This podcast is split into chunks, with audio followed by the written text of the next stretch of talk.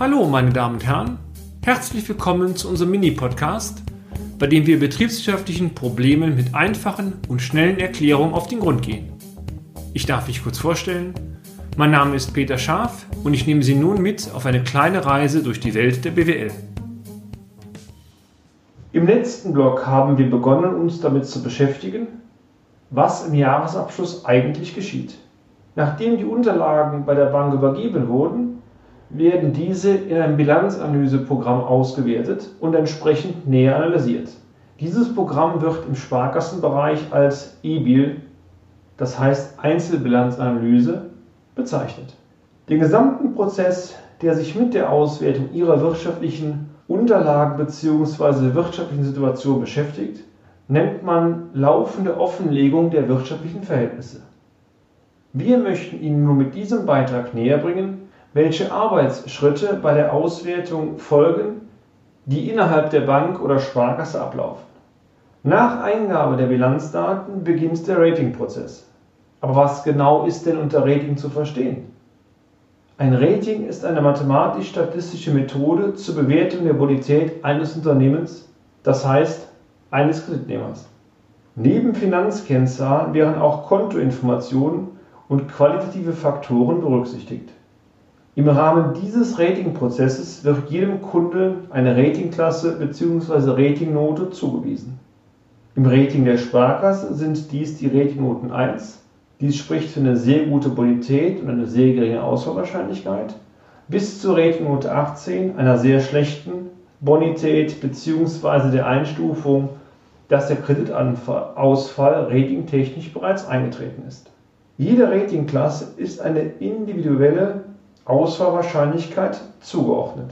Dies bedeutet, dass sämtliche Unternehmen einer Ratingklasse die gleiche Ausfallwahrscheinlichkeit vorweisen.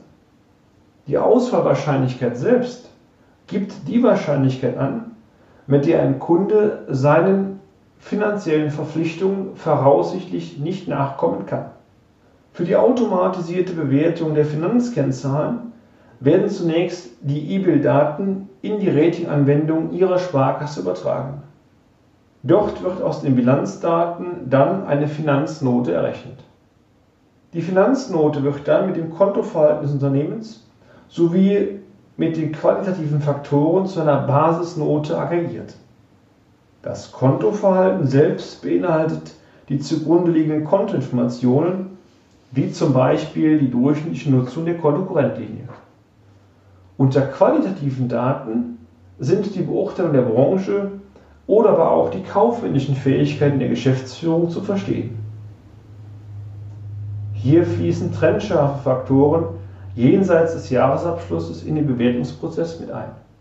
Zuletzt fließen noch weitere Warnsignale wie Überziehungstage oder Rücklassschriften sowie ein möglicher Haftungsverbund beispielsweise Berücksichtigung von Mutter- und Tochterverhältnissen innerhalb einer Konzernstruktur, in die Bonitätsbewertung ein.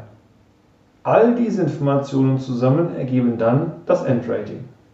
Das Rating wird von Kreditinstituten als wichtiges Beurteilungskriterium für die Bonitätseinschätzung eines Unternehmens verwendet. Unser Tipp, fragen Sie aktiv bei Ihrer Hausbank nach, wie Ihr Unternehmen geratet ist.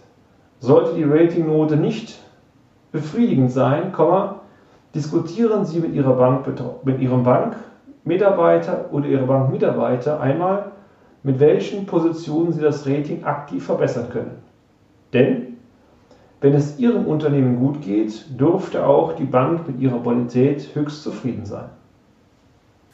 Und damit sind wir auch schon wieder am Ende des heutigen Podcasts.